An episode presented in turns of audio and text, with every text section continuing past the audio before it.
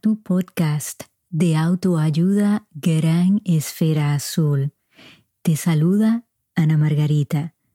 Muchas gracias por sacar este ratito de tu tiempo y encender tu esfera, porque si seguimos aprendiendo, seguimos creciendo.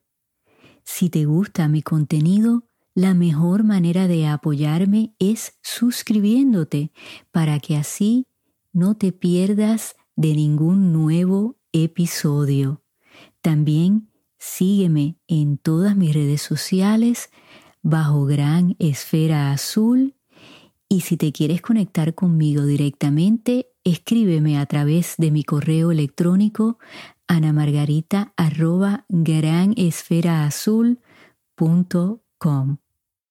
Bueno amigos, bienvenidos al episodio de hoy y voy a estar contestando sus preguntas.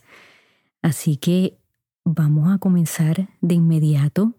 No sé si algunos de ustedes recuerdan que en el primer episodio, empezando de cero, les comenté que había una señora que fue bien importante en mis años de universidad y que le iba a escribir a ver si ella se acordaba de mí. Y bueno, les quiero compartir que la encontré, pero la forma en que la encontré es la parte curiosa de todo esto, ¿no? Por supuesto, me fui a Facebook a ver si ella tenía una página y no encontraba nada, pero al poner su nombre y el nombre de la universidad, me sale el nombre de esta señora, que ella es escritora y, había escrito un libro acerca de mujeres que habían causado un impacto importante en esa universidad y entre ellas estaba esta señora. Me di a la tarea de escribirle a la escritora y ella muy amablemente me contestó y me dijo, ¿sabes qué? Ella se va a poner súper contenta de saber cómo estás porque a ella le encanta escuchar de los que fueron sus estudiantes. Así que me dio su correo electrónico, le escribí y desde entonces, bueno, nos hemos enviado muchísimos correos electrónicos. Ella se acordó de mí, dice que me recuerda como un dínamo que entraba en su oficina con el pelo largo, rizado y me dio mucha risa porque yo no me recuerdo de esa manera, ¿no? Yo recuerdo que yo entraba a su oficina pues un poquito intimidada, ¿no? Y siempre con alguna situación que necesitaba resolver, así que entraba con nervios. Pero fíjense que a veces eh, las personas, sobre todo alguien como ella, con mucha experiencia, pues se daba cuenta de que yo entraba con mucha determinación para poder resolver cualquier cosa me estuviese pasando en ese momento. Así que quería dejárselo saber porque me causó muchísima alegría el poderme reconectar con ella.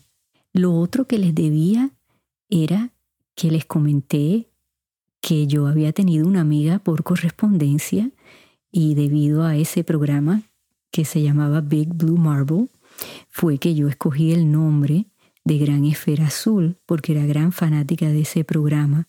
No la he podido encontrar, pero curiosamente en Facebook hay una página que se llama Big Blue Marble y es precisamente una página para reunir a todos esos niños que en su momento eran amigos por correspondencia. Así que escribí algo en la página y vamos a ver si tengo suerte de encontrarla. Así que en futuros episodios se los estaré compartiendo.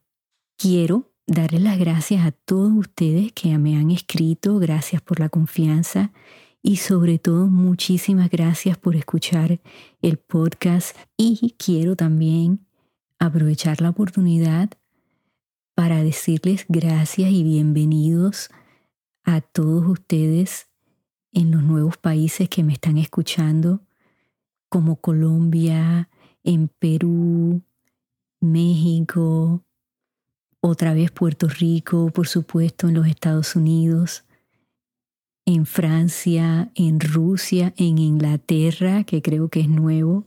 Así que de verdad muchas gracias. y no sean tímidos. Escríbanme, déjenme saber quiénes son, cómo encontraron el podcast, porque ustedes son mis madrinas y mis padrinos. Así que me encantaría conocerlos. Bueno, vamos a contestar algunas curiosidades de la audiencia.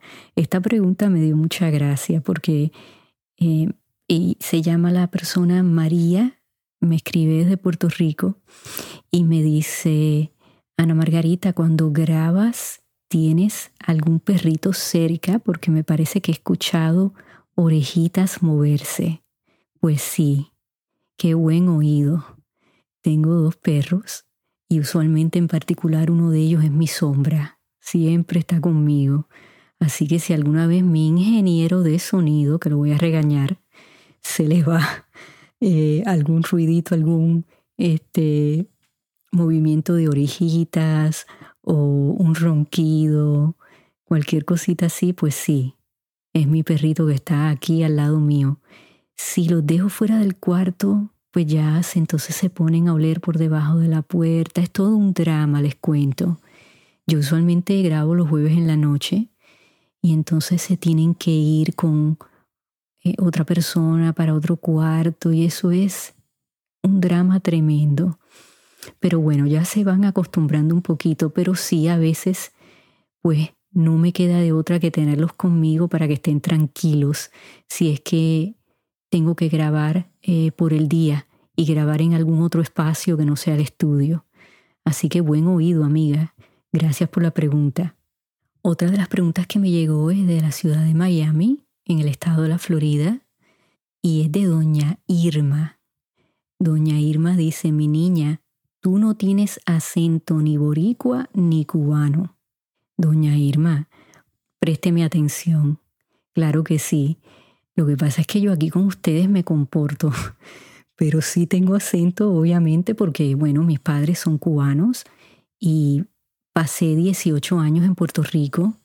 Claro, ya llevo más años en los Estados Unidos y saben que gracias a este podcast me he tenido que poner a estudiar porque hay palabras que se me habían olvidado y entonces para yo poderle enseñar de distintos tópicos, a veces he tenido, me da vergüenza admitirlo, pero bueno, peor sería que no hiciese nada, ¿no? Pero pues he ido a buscar definiciones y, y cómo se dice esto en español, eh, nada porque muchas cosas pues se me han olvidado. Pero curiosamente, yo era profesora de español cuando estaba en la escuela graduada, era parte de mi beca enseñar español.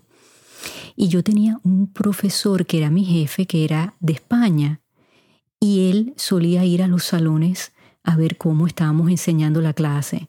Y fue a verme y después me llamó a su oficina y me dijo, Ana Margarita, te voy a dar un consejo que algunos de tus otros compañeros no lo han tomado bien, pero yo creo en esto que te voy a decir. Me dijo, trata en crear un acento neutral, porque estos jóvenes que tú les estás enseñando español, Muchos de ellos nunca han tomado español, es la primera vez, otros lo han tomado en escuela superior, pero ya no lo recuerdan mucho. Y tú los vas a ayudar a ellos a adaptar su oído a un acento neutral. Por supuesto, tú le puedes enseñar que hay distintos acentos, que hay palabras que tienen distinto significado en distintos países, pero para ellos acostumbrar su oído es mejor que tú tengas un acento neutral. Y saben que con el tiempo entendí que él tenía toda la razón. Y nosotros como parte de lo que enseñábamos había una novela que ellos veían y los actores en esa novela eran de muchos países distintos, pero tenían un acento neutral. Y eso a mí me ayudó muchísimo y bueno, lo estoy practicando en estos momentos porque sé que me están escuchando de otros países. Y fíjense que yo muchas veces cuando eh, digo algo que es muy autóctono puertorriqueño, pues se lo aclaro a ustedes, ¿no? Eh, y si alguna vez pues se me escapa, ustedes escríbanme y pónganme en mi lugar y recuérdenme que pues me están escuchando de distintas partes. Así que esa es la historia, doña Irma. pero no se preocupe que a mí de vez en cuando se me va a ir algo cubano o algo boricua. Así que gracias por su pregunta. La próxima no es una pregunta, pero quiero compartir con ustedes que la semana pasada estábamos hablando de los resentimientos y se acuerdan que les hablé del caso de Natalie del estado de Texas y pues ella me escribió y esperé porque me dio el presentimiento de que ella me iba a escribir y fue valiente y fue a buscar respuestas y habló con ese familiar y compartió conmigo que hubieron otras terceras personas envueltas que le estuvieron hablando a ella y a su familiar y que aparentemente complicaron la situación. Y se los comparto porque tenemos que tener mucho cuidado a quién nosotros le damos nuestro oído.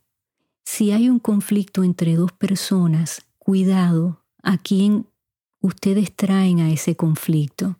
A veces estas personas sí tienen la intención de ayudarnos, pero otras veces eh, tal vez la intención es buena, pero el resultado es distinto y a veces la intención no es buena y complican más las cosas. Así que cuidado con quién ustedes comparten algo que les está sucediendo con otra persona y siempre vayan a la fuente y no esperen mucho tiempo.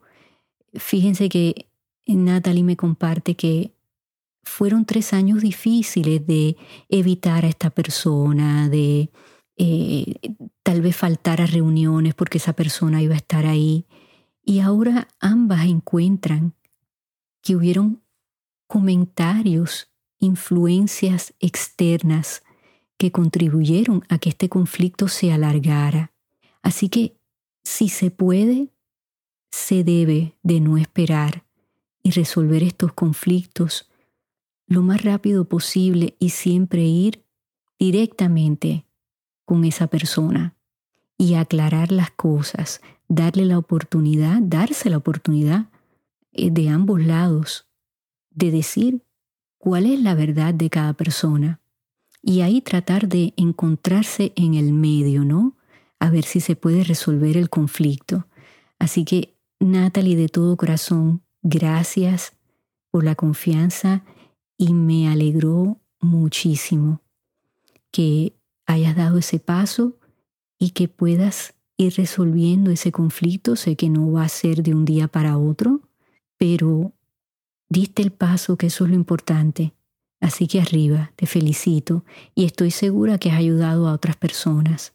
La otra pregunta que me llegó y la he dejado para el final porque me conmovió muchísimo es de una señora de Puerto Rico. Su nombre es Doña Norma y ella escuchó el episodio las primeras veces y me comenta que bueno, es la primera vez que ella se siente sola. Ella perdió a su esposo hace cuatro meses y una amiga que ella quiere mucho le dijo que tenía que pasar la página. Y doña Norma le voy a contestar, no solamente como educadora, pero bueno, como hija que soy y como, como mujer que soy, como mamá que soy. Cuidado con decirle eso a nadie de que viren la página, porque creo que doña Norma pues acaba de perder su esposo hace solamente cuatro meses. Y esa página es parte de un libro, de una historia escrita, de memorias, de experiencias. Y no se debe de virar esa página, porque 50 años de matrimonio no se deben de borrar. Creo que muchas veces las personas nos dicen eso porque ven que sentimos dolor, que estamos tristes y piensan que, que a lo mejor nos ayudan diciéndonos algo así, pero es poco sensible, sobre todo porque cada persona procesa una pérdida de formas distintas. Hay personas que se recuperan bastante rápido, otras necesitan más tiempo para procesar lo que ha pasado. Entonces, doña Norma, yo eh, pienso que esta amiga, pues a lo mejor tuvo la mejor de las intenciones, dele el beneficio de la duda, yo hablaría con esa persona y no sienta que tiene que pasar esa página. Fíjese, eh, las páginas se pueden pasar, como uno dice, de distintas formas. Yo creo que el miedo de su amiga es que usted se quede estancada tal vez en contar la historia de la pérdida de su esposo. Y por supuesto, cuando estamos procesando esa pérdida, pues sentimos que a lo mejor no tenemos todas las respuestas, queremos saber por qué, por qué pasó ahora, por qué pasó de esta manera, y nos quedamos tal vez para otras personas estancados. Y sí hay que tener cuidado, porque no queremos quedarnos en ese hoyo, en esa incertidumbre. Y si es necesario, es bueno buscar ayuda, hablar con un consejero que se especialice en pérdidas. Pero creo que usted todavía, eh, o sea, estamos hablando que hace solamente cuatro meses que perdió su esposo. Así que, en primer lugar, de ese tiempo. En segundo lugar, usted escuche, por supuesto, lo que sus familiares, sus amistades que la quieren, que tienen buenas intenciones, le están diciendo. En tercer lugar, piense que si lo que le están diciendo es cierto y si usted necesita hablar con una persona objetiva que le pueda dar guía, porque eso muchas veces nos hace falta. En cuarto lugar, como dije antes, eso no es una historia que se tiene que borrar, al contrario. Pero recuerde que aunque los hechos de una historia no se pueden cambiar, sí podemos cambiar la forma en que contamos la historia. Usted me cuenta que tiene seis hijos, que tiene diez nietos, qué maravilla. O sea, que usted tiene muchas historias que contar de usted, de su esposo. Fíjese qué maestra usted puede ser para no solamente sus hijos, pero para sus nietos, porque usted llevó un, matrimonio de 50 años y ahí hay mucha educación que dar. Entonces, va a llegar el día que usted va a ir contando esa historia distinto y va a hablar de todo lo que usted aprendió con su esposo, recordarle a sus hijos de que fue un padre maravilloso porque usted me lo cuenta, que fue un abuelo consentidor. O sea, todas esas cosas se pueden empezar a contar con alegría, porque lo que yo estoy sintiendo de usted es que el único dolor que le causó su esposo fue perderlo. Y no todo el mundo puede decir eso. Entonces, claro, esta tristeza, pues para usted en cierta forma es nueva y usted va a llegar a ese momento en el cual usted pueda hablar con felicidad. En quinto lugar, le voy a hablar de mujer a mujer. Usted en estos momentos, doña Norma, usted no sabe quién es doña Norma, porque hasta ahora, pues cuando uno está con una pareja tantos años como que se vuelven uno, la audiencia que me está escuchando, ustedes saben que esto es cierto, que de momento entra una pareja y ustedes dicen, ay bendito, hasta se parecen. Eh, y cuando entra uno solo, enseguida, ¿dónde está fulana? ¿Dónde está fulano? Porque nos hemos acostumbrado a verlos juntos. Igualmente usted ahora se siente incompleta. Entonces usted se tiene que dar tiempo a encontrarse. ¿Quién es doña Norma sin su esposo? Eso es muy normal, muy natural. Y usted poco a poco va a ir descubriendo pues quién es usted y qué le gusta hacer cuando está sola. Y todo eso toma tiempo. Pero usted vaya pensando, ¿qué le gustaría hacer? Si le gusta viajar, si quiere cocinar, si quiere ir a caminar, usted vaya creando su propia rutina y recordando que esa historia se puede contar de una forma positiva porque hay mucho que contar. Y en sexto lugar y por último, como hija, yo le digo que sus hijos, sus nietos, quieren volverla a ver sonreír, porque ellos están aquí. Y usted ha tenido el privilegio pues de quedarse, su esposo pues se tuvo que ir, pero usted está aquí viva y eso es difícil para un hijo ver que entonces el, el papá o la mamá que se queda, pues está consumido o consumida por esa pérdida. Porque nosotros los hijos entonces pensamos, caramba, ya perdí a mi papá y aunque mi mamá está aquí, la he perdido emocionalmente. Y los hijos no queremos ver eso. Si ese es el caso, hay que buscar ayuda, porque hay que seguir adelante, porque esa es la responsabilidad que tenemos como padres de velar por nuestros hijos todos los días de nuestra vida. Así que, doña Norma, Dios me la bendiga, escríbame cuando usted quiera. Toda mi audiencia le está mandando energías positivas hacia Puerto Rico y acuérdese que la historia de usted se puede contar de una forma maravillosa y yo sé que usted lo puede hacer. Así que muchas gracias de corazón. Bueno amigos, hasta aquí ha llegado este episodio. La semana que viene, pues es Semana Santa y para todos ustedes que son de la fe católica voy a estar contando dos historias, así que van a ser dos episodios especiales. Uno va a salir el jueves santo y el otro va a salir el día de Pascuas. Así que acompáñenme.